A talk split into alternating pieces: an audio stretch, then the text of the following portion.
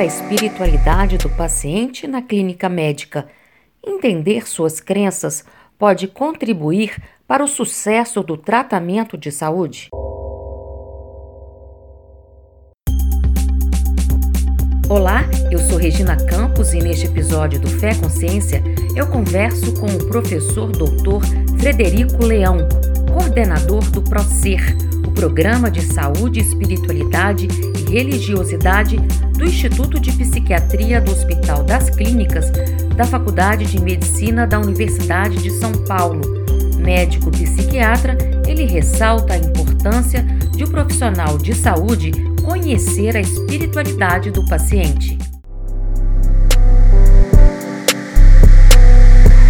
Professor, para começar, eu gostaria que o senhor explicasse o que, que é o PROCER. O PROCER ele é um programa que lida com as questões espirituais e religiosas para lidar com os problemas de saúde mental. Esse programa ele nasce de um grupo chamado NEPER, que era Núcleo de Estudos de Problemas Religiosos e Espirituais, e que existia lá no início dos anos 2000 e que vira um, um, um programa a partir de 2009 para dar assistência aos pacientes, para não ficar só no estudo, mas também oferecer algum tipo de assistência, produzir pesquisas e, e fazer pesquisas de parceria mostrando as evidências científicas quer dizer, usando o modelo da ciência, mostrar os benefícios das religiões, da religiosidade, da espiritualidade, sendo uma espiritualidade religiosa ou não, e, baseada nessas pesquisas, oferecer algum tipo de assistência, por exemplo, meditação, por exemplo, discussão sobre temas espirituais, por exemplo, é, trabalho com é, mandalas, entre outros. Podemos falar sobre isso mais adiante. E ah, o ensino, porque os pacientes, de um modo geral, eles são religiosos, né? Os estudos, as pesquisas científicas e as pesquisas do IBGE e até pesquisas internacionais mostram que a população é religiosa. E os médicos também, os agentes de saúde também, mas não tem treinamento desse tipo de conversa, né? Então, os pacientes, normalmente, eles têm uma necessidade de conversar e de associar o seu sofrimento às suas religiosidades, às suas crenças, mas o, o, o médico e os agentes de saúde não têm treinamento de como inserir isso na assistência. Então, a gente faz parte do processo, do tripé do processo, treinar profissionais a como lidar com isso. E qual que é o benefício dessa integração da espiritualidade na clínica médica?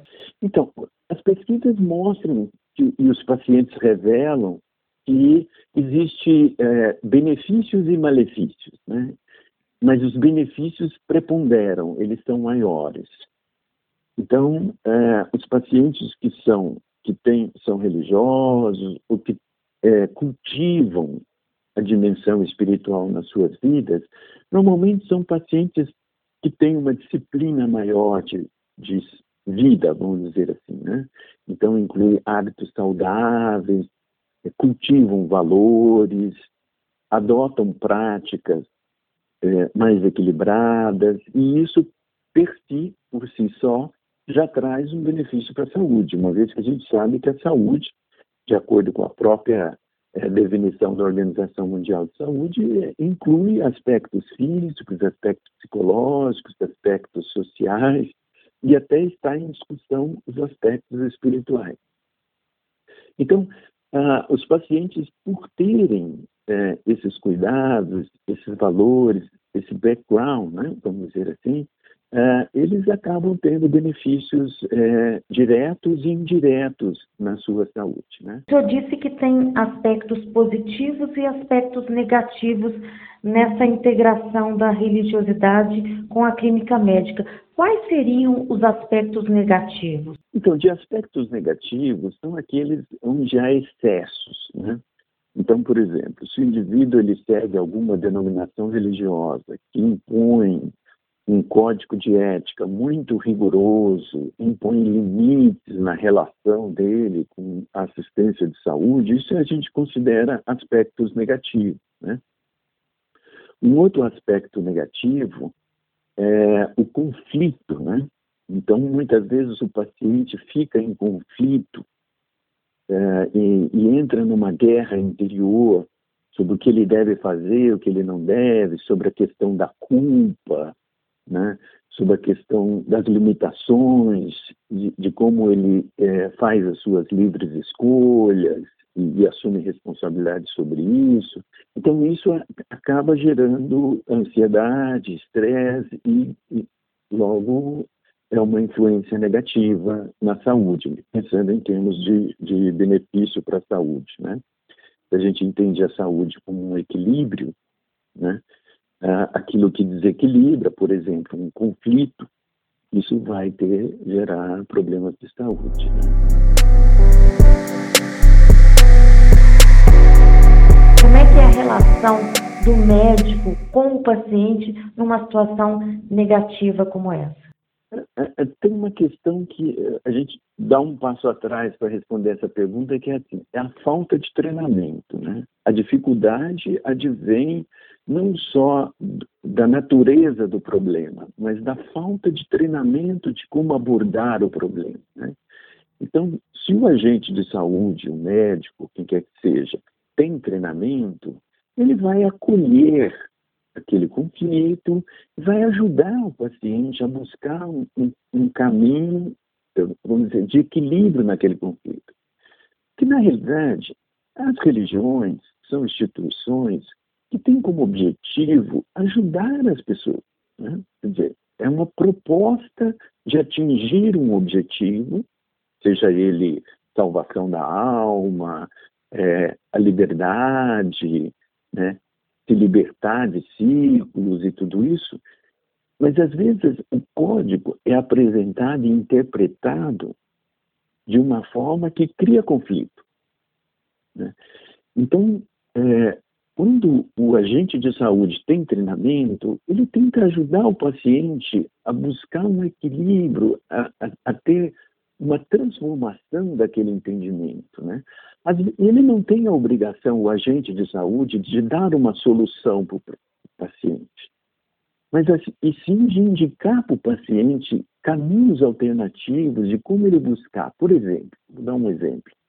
É, o paciente está em conflito sobre se ele aceita ou não um procedimento, se aquilo é permitido na religião dele, se aquilo não está ferindo o código de ética religioso dele.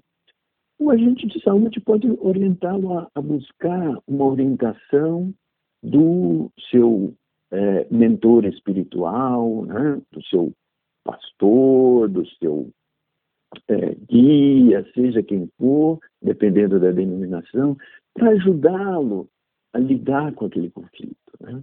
E com isso pacificar um pouco é, aquele indivíduo e com essa pacificação ajudá-lo a integrar as diferentes dimensões da vida, né? Porque a proposta que a gente tem nessa visão, nessa visão, cosmovisão de integrar saúde com espiritualidade e religiosidade, é de que essas coisas possam é, viver em harmonia.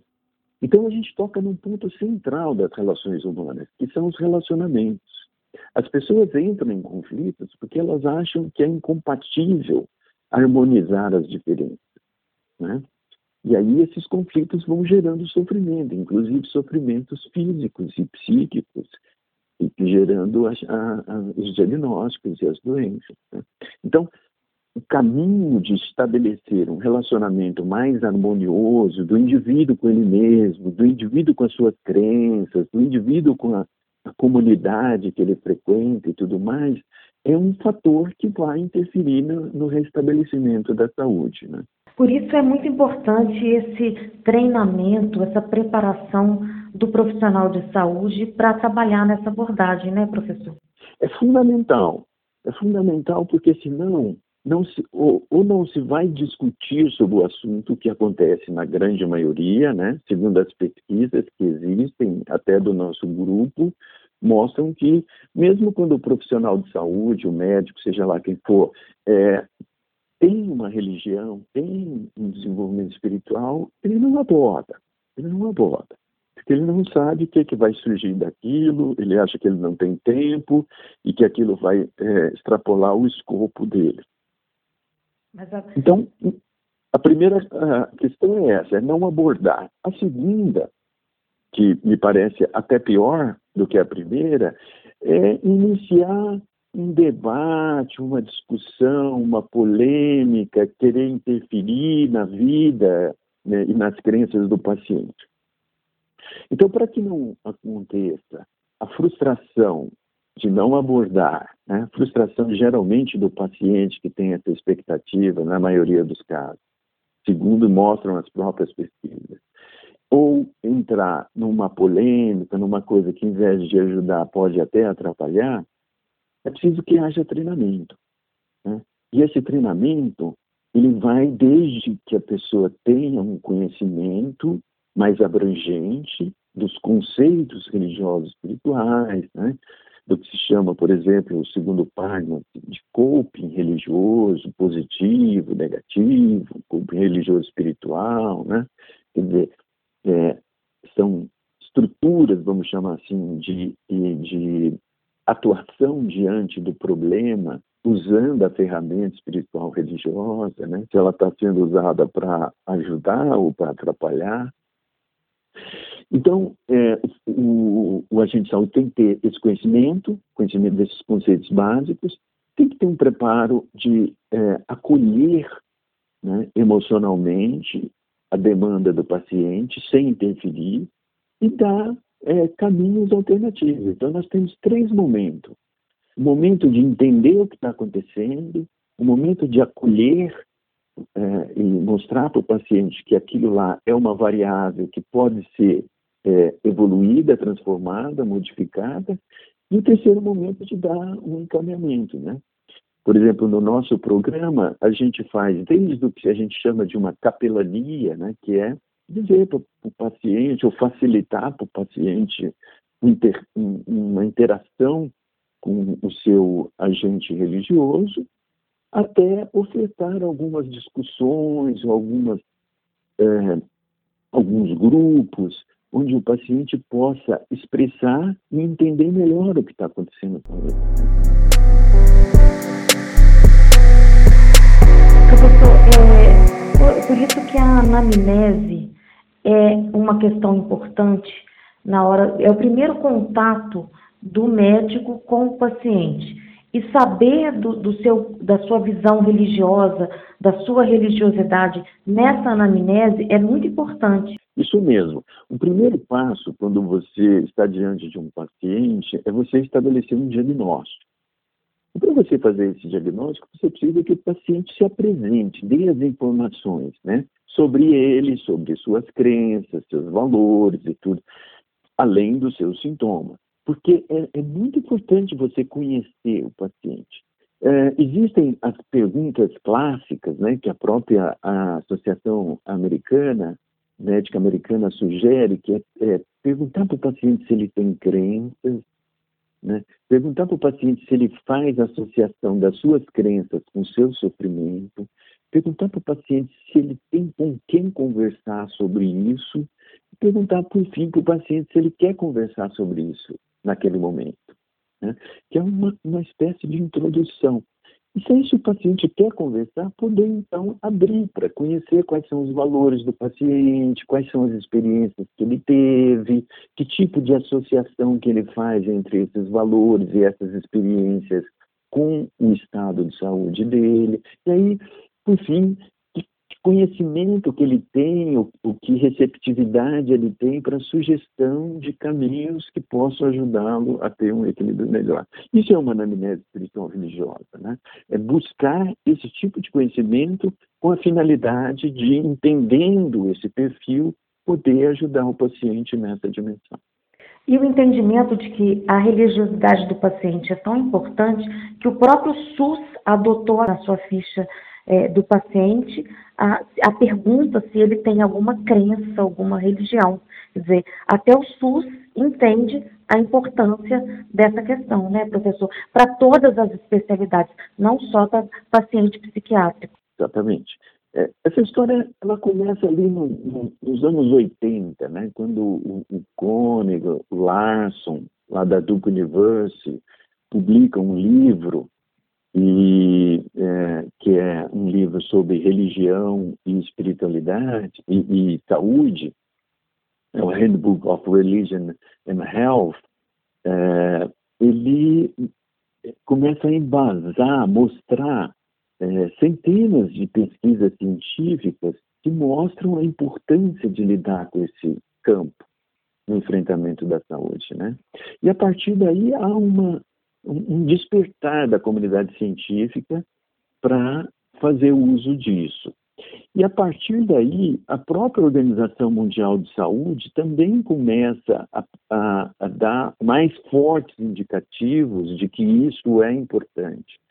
Por fim, se cria é, a, as práticas integrativas, né?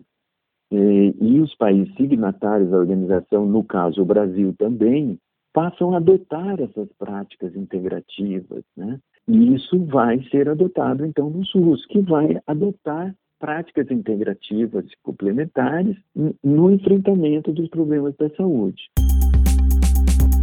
Termina aqui mais um episódio do Fé Consciência. O nosso muito obrigada ao professor doutor Frederico Leão. A edição deste podcast é de Carolina Leonel, produção de Paula Mata e Davi Barroso e trilha sonora de Romário Rodrigues. Até o próximo episódio.